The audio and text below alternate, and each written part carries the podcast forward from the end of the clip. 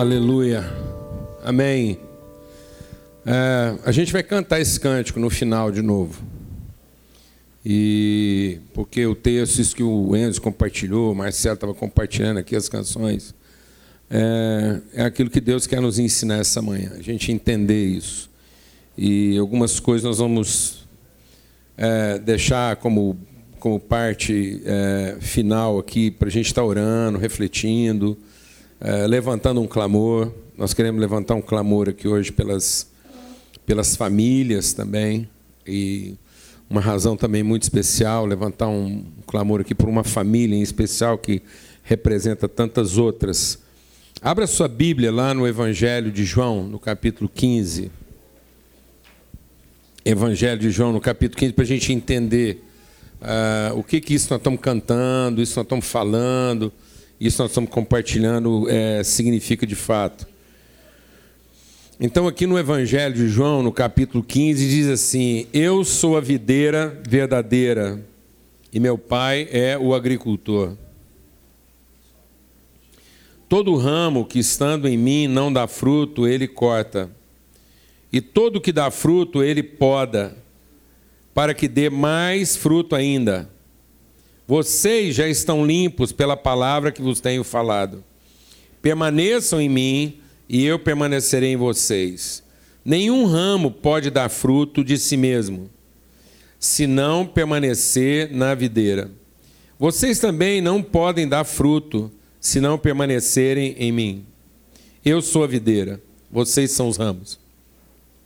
Se alguém permanecer em mim e eu nele, esse dá muito fruto.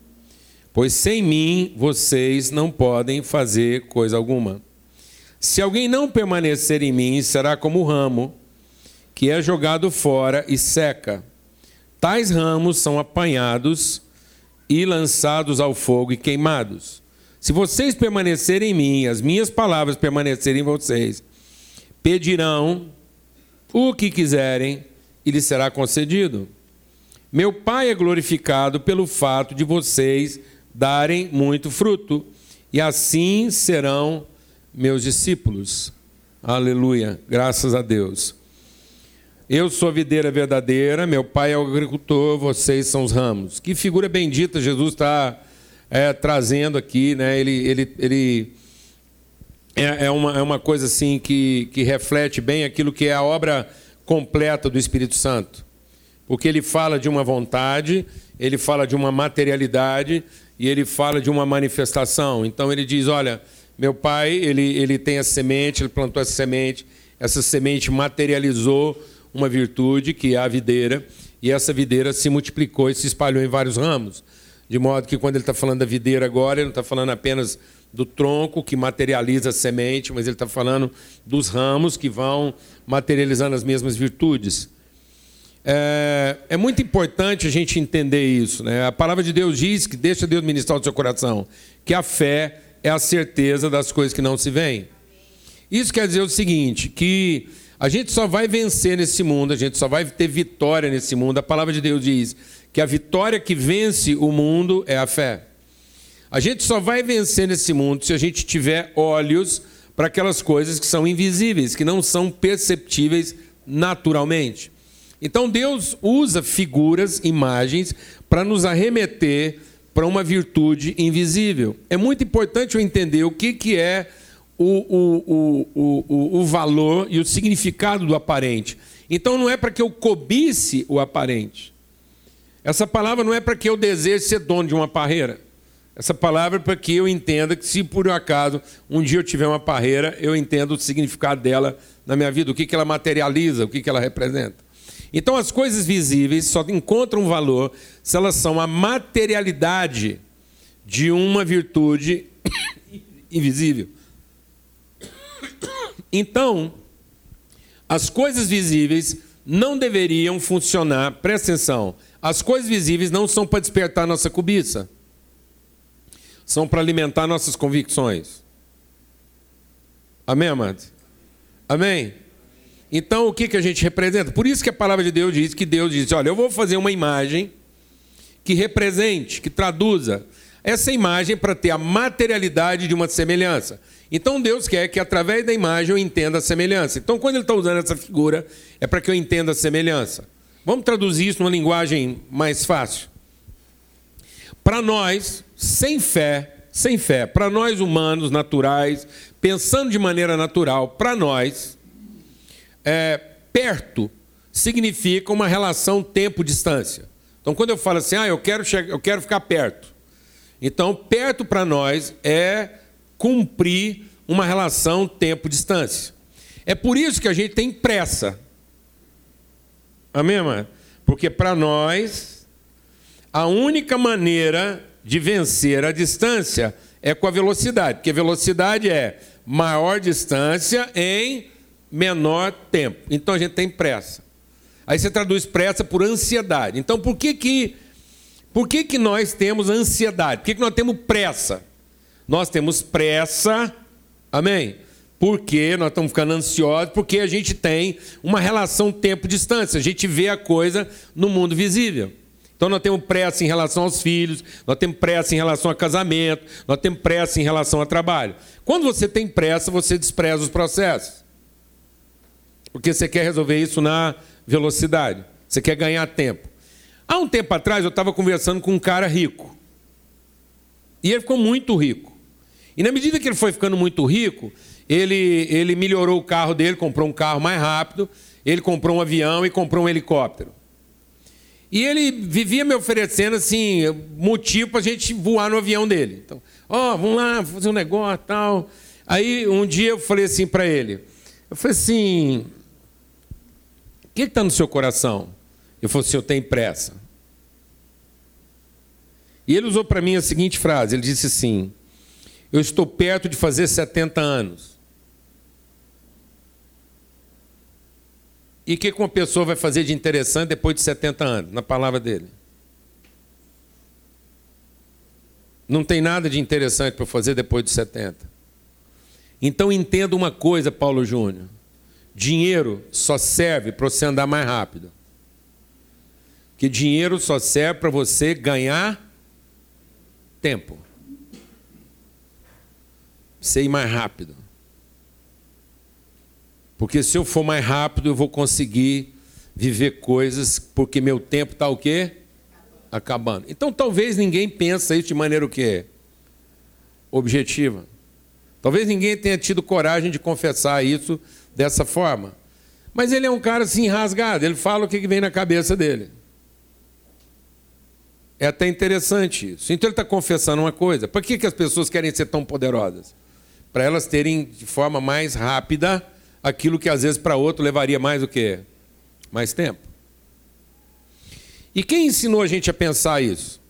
O diabo ensinou a gente a pensar assim. Porque ele ensinou a gente a pensar a vida na forma do benefício, na forma do resultado. Então, quanto mais rápido e quanto mais poder eu tiver, mais rápido eu vou chegar naquilo que são meus objetivos. Então, nós começamos a colocar a bênção no fim. Então a nossa materialidade, ela é uma materialidade de consequência, não de consciência. Então a gente pensa que a bênção é para os que correm mais rápido. A palavra de Deus diz isso. Os homens pensam que a bênção é do cavalo mais forte, ou dos que andam mais rápido, ou dos que lutam bem. Não é isso que diz lá? Muita gente pensa que a vitória é do mais poderoso. A vitória é dos mais rápidos ou dos mais fortes. Então eu quero ser forte, poderoso e eu quero ser capaz, porque é isso que vai garantir a vitória. É mais ou menos um embate entre o Golias, deixa o Espírito de Deus ministrar o seu coração, e o Davi. O Davi é, é a antítese humana, porque o Davi era ruivo, ele era pequeno. E o que, por que eu estou falando que o Davi era ruivo? Porque é, havia, pairava uma sombra na casa do Davi, se o Davi realmente era filho do Jessé. Porque o Davi era totalmente diferente dos irmãos, ele não parecia com o pai dele. Então rolava lá um lance lá, quem será a mãe desse menino? Se esse menino é filho do Jessé, então talvez a mãe do, do, do Davi não seja a mulher de Jessé. Então rolava lá um clima em cima do Davi. Tanto isso é verdade que quando o Samuel avisou Jessé que ia ungir um dos filhos de Jessé para ser rei, o que, que o Jessé fez? Ele mandou Davi para longe cuidar das ovelhas, tirou os filhos que estavam cuidando das ovelhas, trouxe os filhos para casa, deu um banho nos caras, vestiu a melhor roupa e falou assim: aqui tem alguém que está à altura de ser rei de Israel. Então ele pegou os mais fortes, os mais poderosos, e o, e o Samuel, deixa Deus ministrar o seu coração. E o Samuel, que era um homem de Deus, ouvia Deus e entrando nessa latada. Quase que o Samuel também entra na latada e vai ungindo lá o filho mais forte de Jessé. Até que Deus falou assim: ou, ou, ou, ou, ou. Vocês olham para a aparência. Eu olho para o coração. Ou vocês estão colocando a mão, estão colocando a bênção, vocês estão colocando crédito.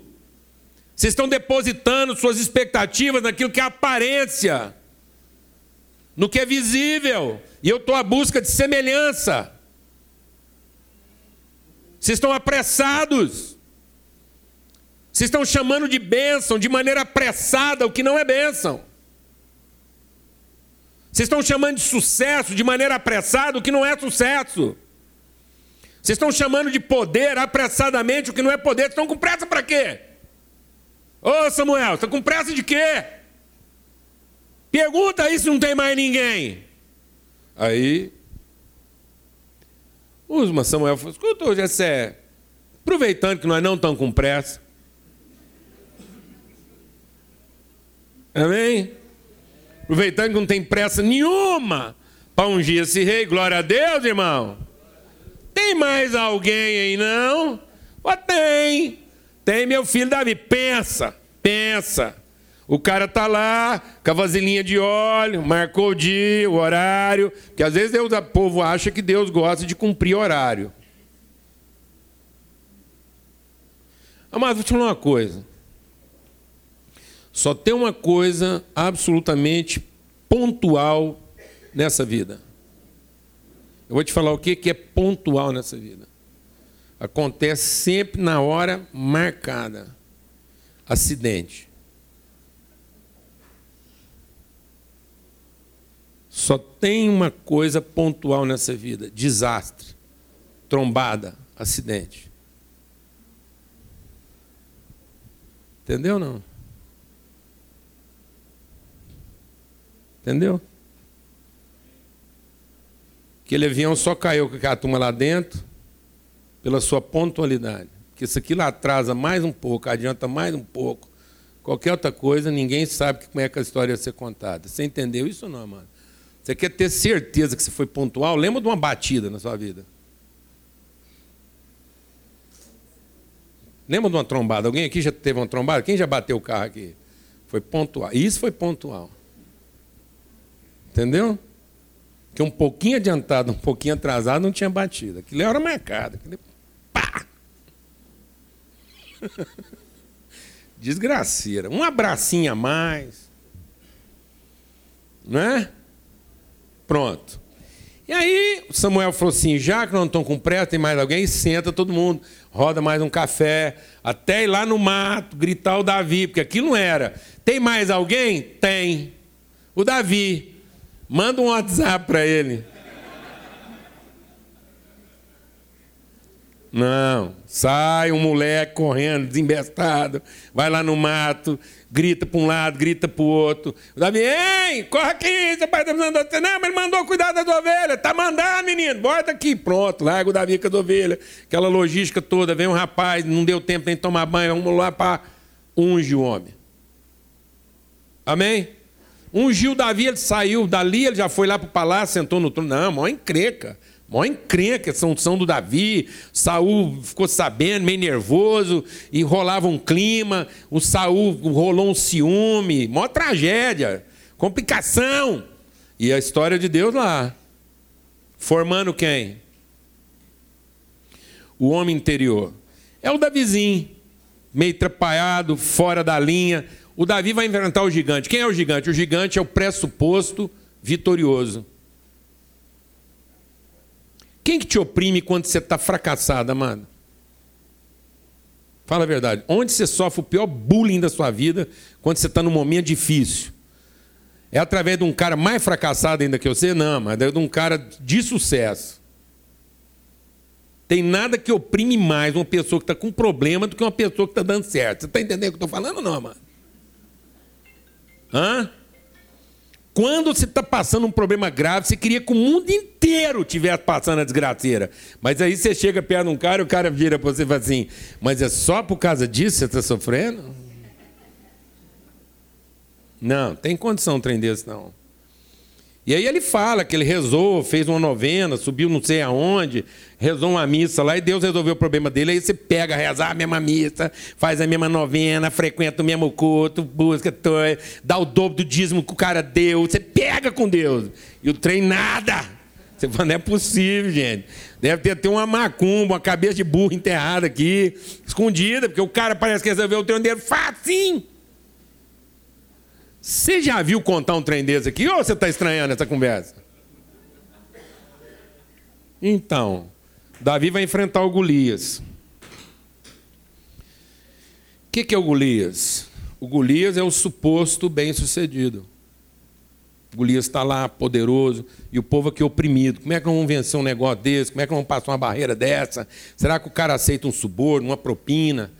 Será que nós elege ele deputado, faz qualquer negócio? Entendeu? Vai virando essa bagunça. Alguém está entendendo o que eu estou falando ou não? Senão que promete um lucro para ele, ele libera nós. É assim que a gente vai embaraçando, entendeu, irmão? E o povo lá, tentando arrumar uma forma de, de tomar a sopa pela beirada. Mas o gigante lá, oprimido, tal. O Davi chega, olha para aquilo, vê que a situação fala, não é possível. O que está acontecendo aqui? Sem nenhuma falta de respeito. Entenda bem o que eu vou falar aqui. Isso aqui não é bullying. Mas eles literalmente estavam falando assim, baixinho, intrometido. Você já está aí nesse processo por fora. Não é desse jeito, né? Você só entra por fora. E o Davi lá, não, não tem condição um negócio desse. Como é que é isso? E aí, o Davi vai lá e olha o gigante. Olha o gigante, analisou. E o povo lá assim, o capacete dele pesa tanto. O cara tem 2,45m. 2,45m, tio Golias. Pensa. Cara armado, sentado ele era grande. Aí o cara lá, o capacete, a lança, os caras já tinham analisado tudo, fizeram um mapeamento espiritual do Golias, mapearam o Golias. Sabia tudo.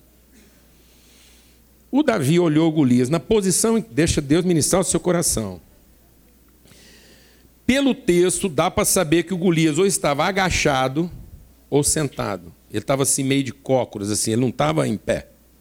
Que as roupas mal costuradas, que esse trem mal feito, não é um. Entendeu?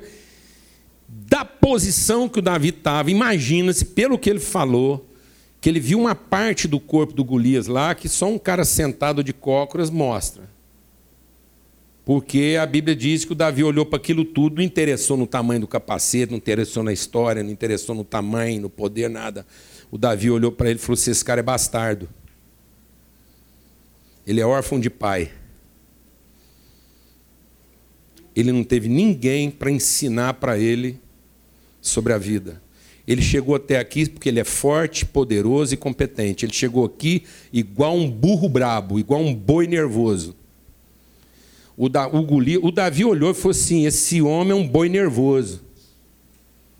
Ele chegou aqui porque ele, ele, ele competiu num mundo de fracos. Então, ele é forte, ele é poderoso, ele é competente, ele é capaz, ele é nervoso. Foi assim que ele chegou até aqui agora. Mas ele é órfão, ele não sabe da vida. Porque o Davi olhou para ele e falou assim: o que, que esse incircunciso filisteu está afrontando o povo de Deus? O que, que era a circuncisão? A circuncisão era a marca feita no pênis pelo pai. E a circuncisão significava que aquele pai assumiu o compromisso de ensinar para o filho a respeito de quem é o Deus verdadeiro. Para que o filho nunca acreditasse que a vida é feita na força, no braço, na competência e no poder, mas no conhecimento de Deus. Ele falou: esse homem não conhece a Deus. ele não conhece a Deus. E quando a gente não ensina isso para os filhos quando eles são pequenos, eles vão ter que aprender de maneira penosa quando eles são grandes. E o Davi foi um pai para o Golias, porque o Golias ia morrer de qualquer jeito. A desgraça do Golias era eminente. Ele ia morrer de qualquer jeito. Sabe o que ia matar o Golias? A ignorância dele. Sabe o que mataria o Golias? A força dele. A força dele ia fazer com que ele morresse na sua ignorância. Mas o Davi, antes de matar o Golias, falou assim: Hoje você vai saber que há Deus sobre Israel. Ignorante você não morre. Hoje eu vou mostrar para você onde que a vida está. Depois você pode morrer.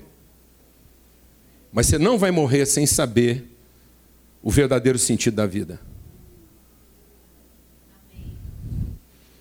Porque sabe o que, que mata, amados? É competência, capacidade, poder sem conhecimento. É a gente se impressionar com as coisas visíveis e não tirar tempo para conhecer as invisíveis. É não entender que Deus quer formar em nós uma semelhança de quem Ele é, e não uma dependência do que Ele pode. Deus não quer que a gente viva na dependência do que Ele pode, mas que a gente viva no conhecimento de quem Ele é. Por isso, para Deus, perto não é junto. Perto para Deus é igual, é próximo. É semelhante a quem Ele é. Por isso que para Deus perto não é uma questão de tempo e distância, de conhecimento.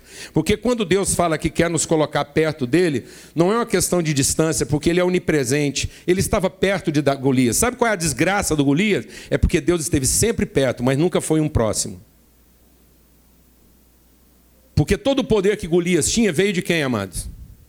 De Deus.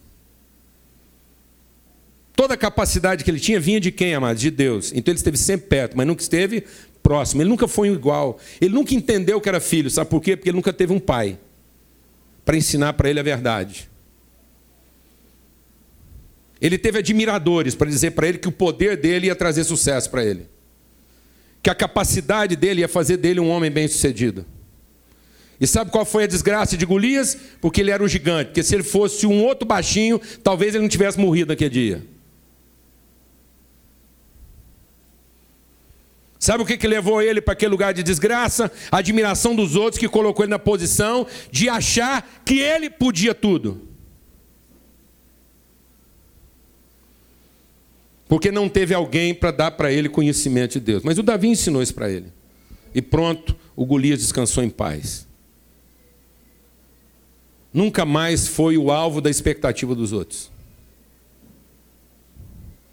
Nunca mais foi a resposta para as expectativas e os idealismos e as ambições dos outros.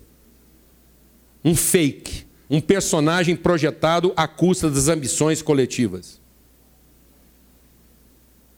Porque foi o medo de Israel e as ambições dos filisteus que colocaram aquele homem naquele lugar. É o medo de alguns e as ambições dos outros que faz alguém poderoso achar que poder é sucesso. Quem está entendendo o que eu estou falando aqui, amado? Por isso que Deus não tem pressa. Sabe por que, que Deus não tem pressa? Porque Ele quer que quando a gente finalmente tiver a imagem, isso corresponda ao quê? A uma semelhança. Que a imagem que a gente produzir seja a tradução de conhecimento e não de reconhecimento. Não é porque eu fui reconhecido no meu poder, mas é porque finalmente eu conheci a verdade. Eu conheci a virtude, eu sei o que eu represento, eu sei o que eu significo. Amém, amados? E por que desse texto? Por que desse texto? Porque Deus é o agricultor. Ele tem um projeto de sucesso para todos nós. Ele plantou algo para funcionar. E ele diz que o que ele plantou é uma videira verdadeira, não é um fake, não é uma coisa falsa. Não é uma coisa que talvez sim, talvez não. Deus não começou uma coisa, talvez sim, talvez não. Deus começou algo, com certeza sim. E o que, que o diabo fez a gente pensar? Fez a gente pensar que a bênção está no fim. Sabe o que, que o diabo fez a gente pensar? Que a bênção é para aqueles que perseveram, é para aqueles que insistem, é para aqueles que lutam, é para aqueles que se empenham. Isso é mentira. É mentira, porque a gente começa a acreditar que é o meu empenho, a minha dedicação, meu, minha fé, a minha, a minha certeza que vai produzir uma bênção no final. Que Deus está aqui para premiar nossos esforços. Isso é uma falácia, isso é uma mentira. Porque se a bênção fosse o prêmio dos esforços, isso era comércio, então Deus está negociando com a gente. Então a gente não faria porque conhece, a gente faria na expectativa do quê? Do prêmio, da remuneração. Então é interesse. E se eu conseguir esse sucesso porque eu consegui alcançar aquilo que me interessava, então eu não me tornei essa pessoa. Então eu não sou grande por dentro, eu sou grande por fora. Então eu não tenho conhecimento, eu só tenho ambição. Eu não me tornei como Deus. Eu sou uma imitação fajuta dele. Porque o que Deus quer me ensinar é amor, perseverança, conhecimento, longanimidade, bondade, misericórdia. Essas são as riquezas que tem lá, que está tá comigo lá no dia do meu velório. Quer ir no enterro bom? Vou te falar, de enterro eu entendo. Quer ir no enterro bom? O que é o enterro bom?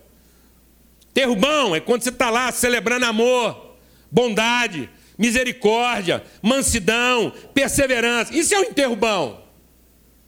A gente chora, mas ao mesmo tempo fica alegre. A gente tem saudade, mas ao mesmo tempo tem esperança. Você sai de lá renovado. Essa pessoa te inspira, refresca sua memória, renova seu ânimo. Você fala, eu posso terminar minha vida assim, eu posso chegar nesse mesmo lugar.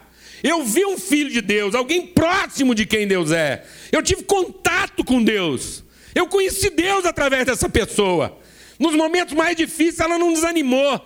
Então o que, que acontece? O prêmio é porque ela, não, às vezes ela morreu na dificuldade, mas não desistiu. Então qual é o prêmio dela? Sabe qual é o prêmio dela? não ter desistido, não ter desanimado. Guardou a fé, se tornou essa pessoa, ficou parecida com Deus, próximo de quem Deus é. Creu até o fim, ah, do que, que nós estamos falando? Deus vai lá, visita um homem chamado José, uma Maria, faz uma promessa para ele: José, meu filho, Salvador vai nascer de você, Maria, minha filha. O menino vai chamar Jesus, Salvador de todos os homens, Manuel, Deus conosco, José. Pronto, a vida de José mudou. Ele saía no quintal, pegava dinheiro em árvore. Foi assim, companheiro? Não, vou te falar como é que foi a vida de José. Mulher dele pertinho de dar luz, um doido da cabeça lá, um louco, marca um recenseamento do nada. Pronto, José tem que pôr a mulher dele oito meses de grávida, em cima de um jumento. A gente não quer andar com a mulher nossa, com oito meses de gravidez, amado. Nem de ambulância. Nem no ar-condicionado. Você quer que aquilo fique quietinha. Mas não. Parece que Deus está da pá virada, Deus está nervoso com José. Manda a mulher dele em cima de um jumento, viajar uma semana, batendo para baixo para cima. Chega lá, tudo arrumadinho, como um filho de Deus tem que ser, não é? Um hotel esperante, cinco estrelas, resort, café da manhã, all inclusive. Não, pensa a paciência dessa mulher. E o José com a cara de pastel. Deus falou comigo. Maria, Deus falou comigo. E o José com a cara de anta. Ó, oh, Maria, fui lá na pensão ali, tem lugar não. E a Maria, como toda boa esposa, maravilhosa, gentil, falou: Que é isso, José? Tá tudo certo. Confio em você. Você vai resolver esse problema. E o José, como todo homem de Deus, foi isso mesmo, Maria. Chega comigo. Eu tenho a luz. Não, José, coitado, pensando, por que, que eu não. Por que naquele dia aí vai? Segunda pensão, nada. Terceira pensão. Aí, um cara vendo aquela agonia lá, falou: Maria, eu tenho ali um estábulo. Vai lá e se vira.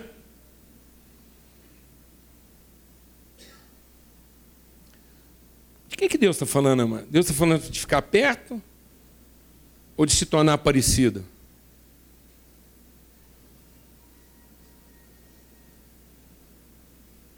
é de se tornar parecido. Uma família. E depois, me nasceu um menino, matricula numa escola boa, nada, perseguição, amado. Foge para o Egito, confusão, volta. Tem que morar numa cidadezinha no interior. Pensa, apartamento sem que ser. Não, porque trem agitado, via para um lado, vai para o outro. Nós não estamos querendo esses, esses movimentos na nossa vida. Nós queremos parir um Golias do nada, mas não queremos gerar um Davi, uma consciência, um conhecimento, um homem gigante por dentro.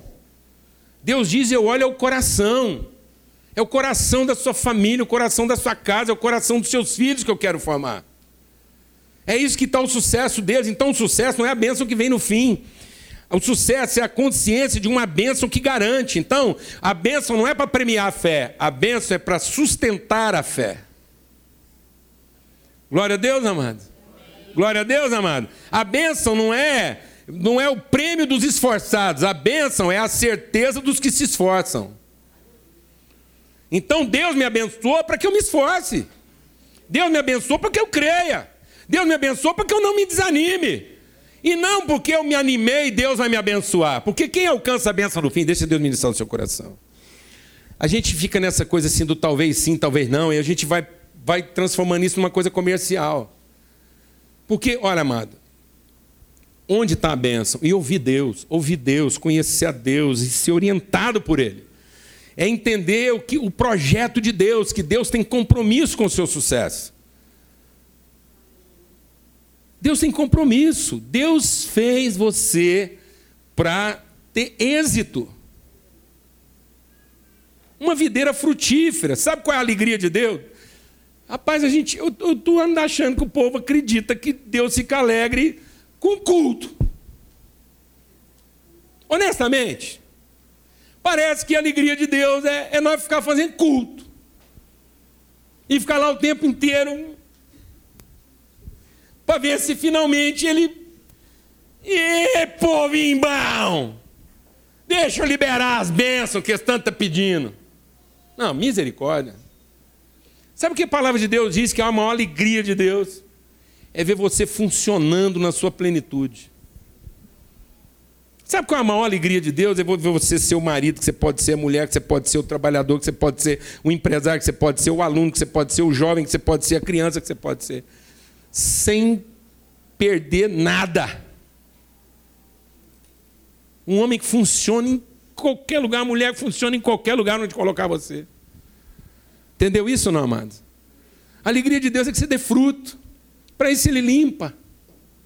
Ele limpa. Então, quando a gente não ouve Deus, a gente vai para a sorte. É sorte. A palavra de Deus diz que tem um caminho da eternidade. Fora do caminho da eternidade é sorte. Aí pode dar certo, como pode dar errado. Agora eu vou te falar uma coisa: na sorte ninguém presta. Que se der errado, o cara fica ruim, que ele fica amargurado.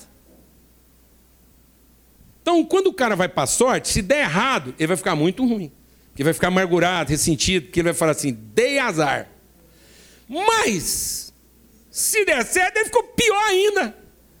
A desgraça do cara é quando ele, na sorte, dá certo. Porque agora ele fica arrogante, vaidoso, tosco, intragável, insuportável. Um cara de sorte, essa mulher tá ruim, ela deu azar.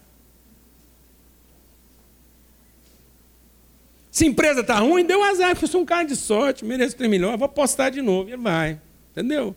E quando o cara entende que a bênção está no fim, o mérito é de quem? É dele. Intragável, insuportável. Esse cara não suporta mulher, filho, colega de trabalho. Ele não suporta nem igreja. A igreja começou a ficar assim um pouquinho mais ou menos, ele já quer trocar. Quem dirá o resto? Alguém sabe o que estou falando ou não? Aleluia. Entender, irmão? Por quê? Porque ele é um apostador. Não, mano. Nós somos filhos de Deus. E o capeta fica enfiando essas coisas na nossa cabeça. E o Espírito de Deus querendo formar a gente por dentro. Então eu quero te contar uma coisa. Lá na minha casa, a casa que eu morava quando eu era menino, Rua Coronel Antônio Alves, 799. É, eu lembro até hoje, num lar. E eu vivi nessa casa, até lá por 16 anos mais ou menos. E essa casa tinha um quintal fantástico. uma verdadeira escola nesse quintal dessa casa. Eu sempre fui assim meio lúdico lá com os trem lá do quintal de casa e é, e, eu posso contar outras histórias, mas eu quero contar duas histórias que têm a ver com esse texto aqui hoje. Uma das coisas que tinha no quintal de casa é que a gente era vizinho de uma outra casa do quintal muito grande e tinha uma mangueira gigante no vizinho. E essa casa dava para outra rua, a rua paralela lá. E aí a luz da rua passava pela mangueira e projetava sombras no quintal de casa. E minha mãe tinha uma mania. Sarinha está aqui, sabe, a vovó lá. Ela tem uma mania. Tudo é branco. Entendeu? Lençol, virol, fronha, coxa de piquê, tudo branco. Toalha. Então, se chegava lá na casa do meu pai lá, você achava que não mudava de roupa de cama. Se você não conhecesse, você achava que era mesmo, mas não é. Ela tinha mania de limpeza, então tinha que ser branco para ter certeza que aquilo estava assim no padrão, entendeu? Como eu era o filho mais velho, aquilo era lavado no fundo de casa. Tinha os arames lá e tal. E, e, aí a gente pendurava aqueles acessórios, eu ajudava a pendurar. Quando era 10 horas da noite, minha mãe fala assim: João, vai lá recolher a roupa. Ah, meu Deus do céu, você não tem noção do que era isso, não. Porque eu ia para lá, no meio daquelas roupaiadas brancas e a luz batendo na mangueira e projetando lá no quintal. Irmão, eu quero te falar uma coisa. Eu vi de tudo. Entendeu? Eu já vi de tudo naqueles lençóis. Porque, assim, a coisa não é tão feia quando, como quando ela é imaginada. Você está entendendo o que eu estou dizendo? Então, ali o capeta era mais feio, os monstros eram mais feios, o dragão mais nervoso. Eu vi de tudo ali. Tudo, tudo que não presta. Não precisava de filme terror, porque eu via isso duas, três vezes por semana. Entendeu? Verdade. Aí ela me mandava lá, eu ia para lá, parava no meio daqueles panos e ficava. Ficava. E a mãe, Júnior, tô indo. Mas eu ficava lá e eu acho que era algo que Deus já estava tratando no meu coração, mesmo eu não tendo noção.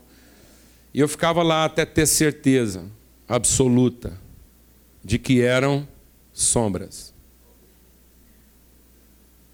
E eu falava assim: eu não vou sair daqui enquanto essas coisas ruins tudo não voltar a ser apenas sombra da mangueira.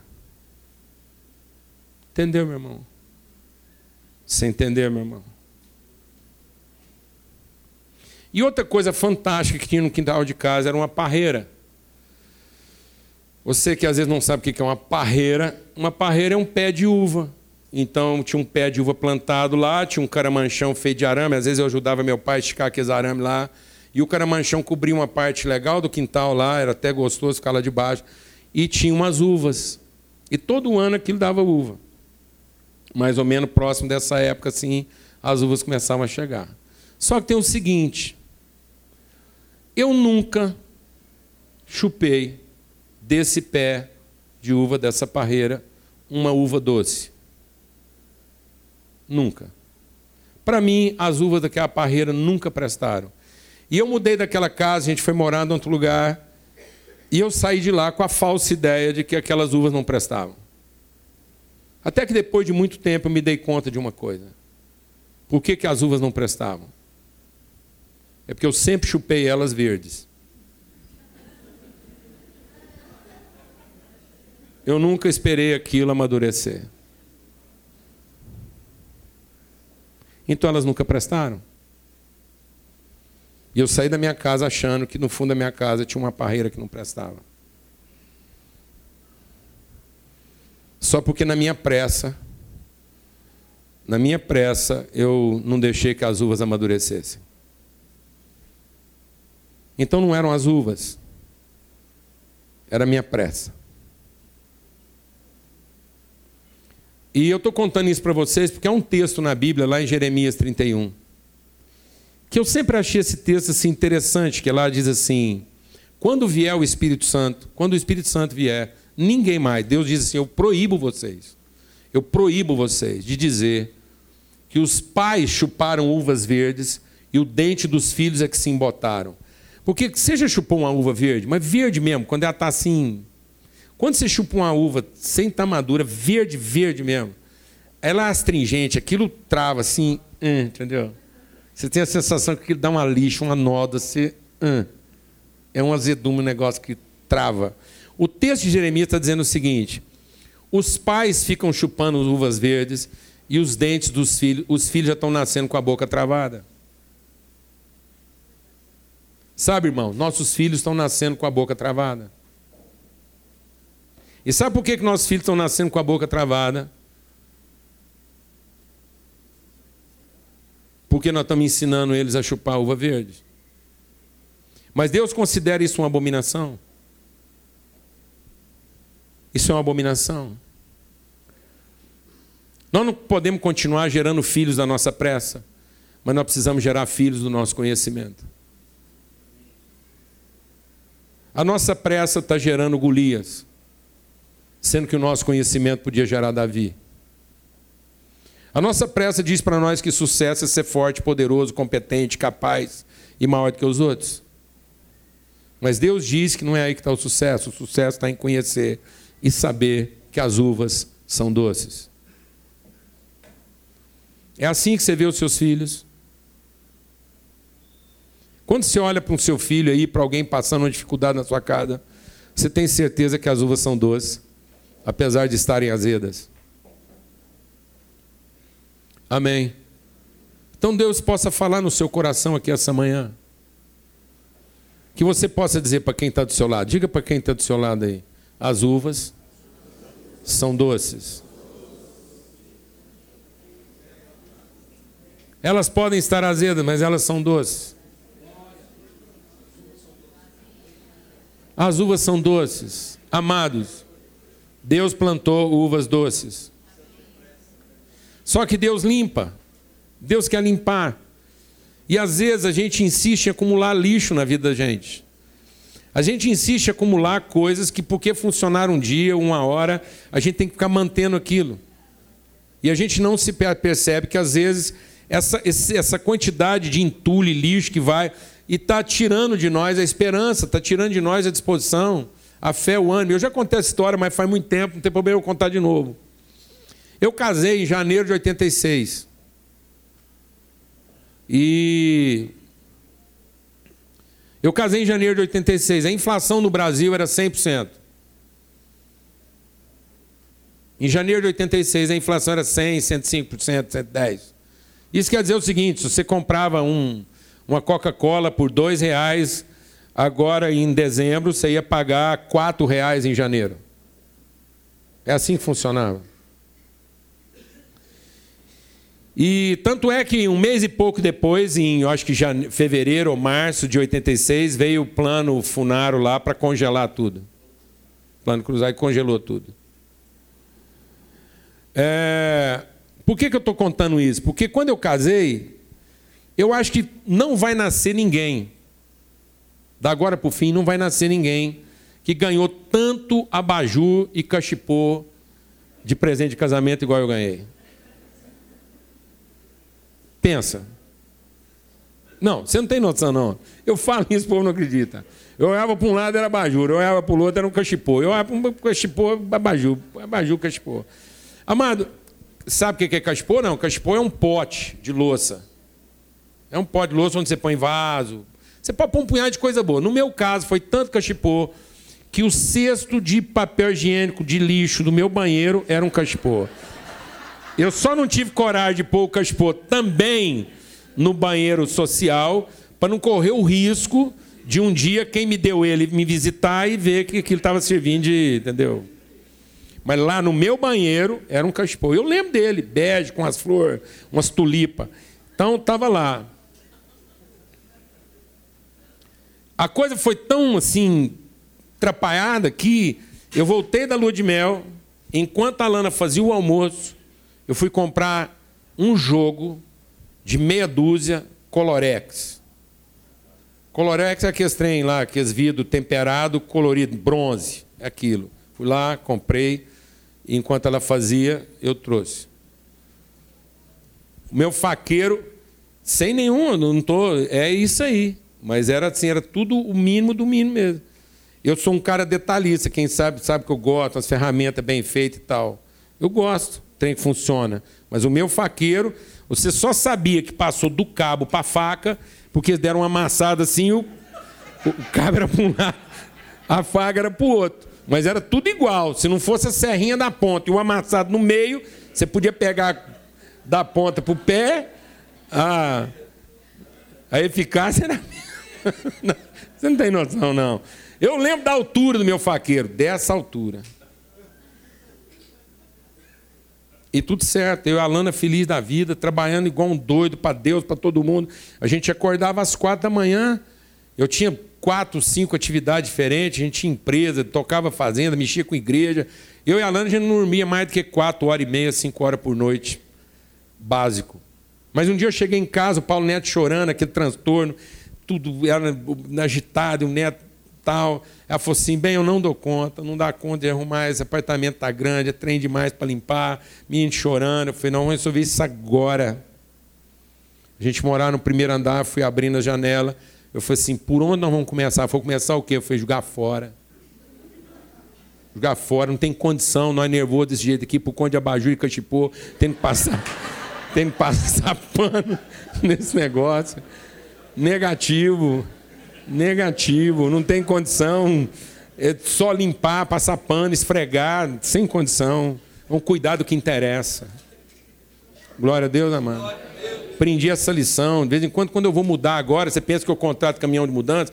Toda vez que eu vou fazer uma mudança, a primeira coisa que eu contrato é uma caçamba de entulho. Porque toda mudança é oportunidade de você. Amém? Glória a Deus. Você vai mudar? Quem está pensando em mudar aqui, antes de você mudar, não contrata caminhão mudança, contrata uma caçamba de entulho.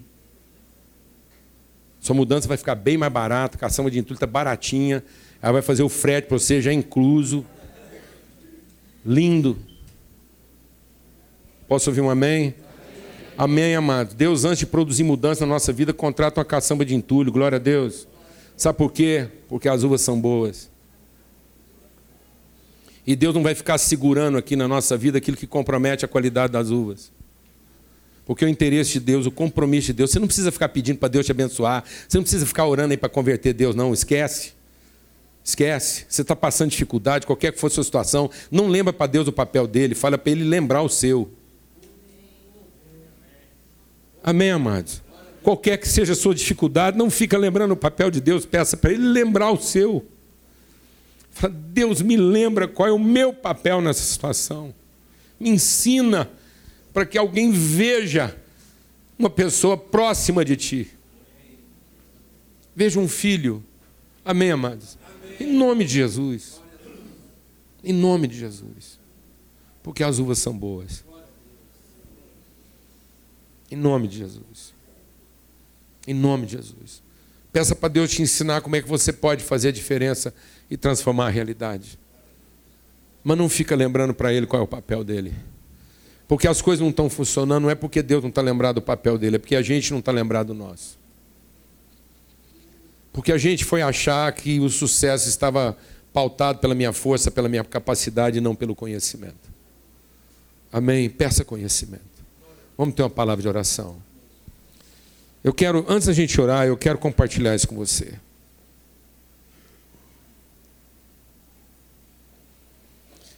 Eu vou até pedir para sair mais rápido que eu puder, porque a gente vai visitar uma família agora. Uma família que perdeu um filho ontem de 21 anos de idade, tirou a própria vida. A gente tem que se indignar com essas coisas, amados. A gente tem que se indignar com essas coisas.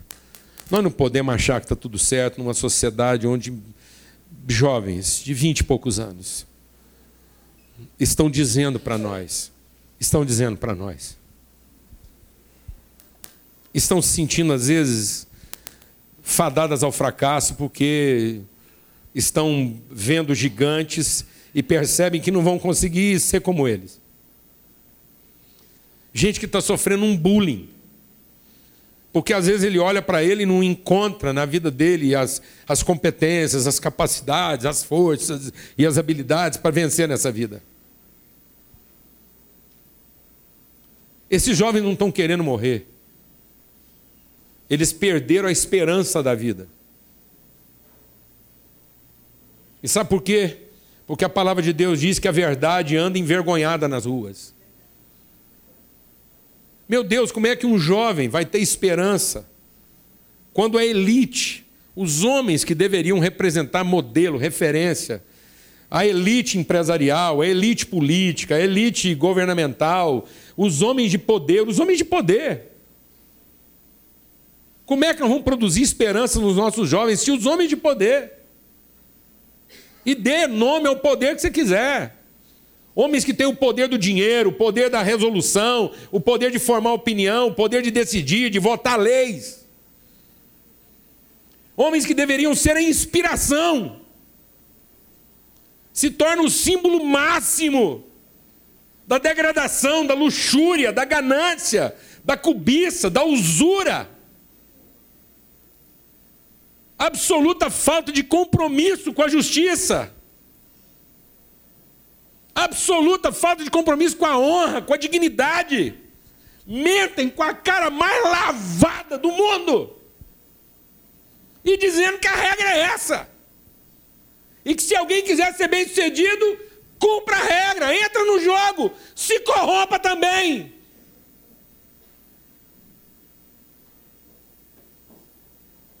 E quem não quiser virar um porco, E quem não quiser virar, virar um asno, uma mula.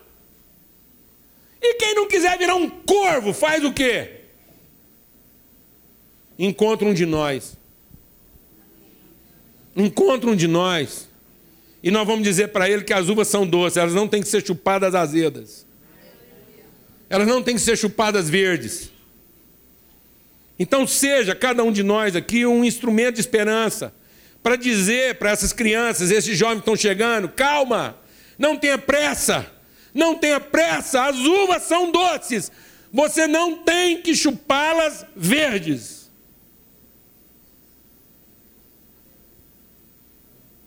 Amém, amados? Não tenha medo, são sombras. São só sombras. E elas vão passar. Ajude as pessoas a entender que são sombras e que as uvas são doces. Aí sim. Amém, amado? Amém, irmãos? Aí sim. Aí nós teremos deixado um legado aqui. Aí nós deixamos uma herança. Amém? Pronto. Aí nossos filhos serão grandes. Aí as crianças não terão os seus dentes o quê? Cerrados. Cerrados. Não serão violentos, não serão animais, não andarão segundo seus apetites, suas carências, seus equívocos, suas ganâncias. Amém? Vamos ter uma palavra de oração. Vamos cantar aquela música aqui, mais perto quero estar, haja o que houver, eu quero louvar. Vamos orar. É também o tempo de você trazer seus pedidos de oração. Você tem um pedido de oração, uma luta, um desafio, enfermidade, que for. Queremos compartilhar, orar uns pelos outros. É a oportunidade também de você honrar aquilo que são nossos compromissos. Se você quer ofertar, contribuir, enfim. E eu queria fazer um apelo. Quero dizer assim, quero explorar esse momento, até para esse menino não morrer em vão. Até para que a morte dele não seja em vão. Não tem uma palavra de oração. E vamos cantar, vamos louvar, um cântico que nos traga esperança. Para que cada um que encontrar com a gente diga, a gente possa dizer: é chegada a você o reino de Deus. E, e, e se você tem um pedido de oração, traga aqui, tem outras gasofilatas, outras urnas colocadas aí em outros lugares aqui nesse nosso ambiente. Eh, põe o seu pedido de oração e também aquilo que é o seu compromisso, porque é com esse recurso que a gente consegue ir trabalhando e, e atendendo as necessidades que precisam ser atendidas. Amém? Vamos louvar a Deus com esse cântico.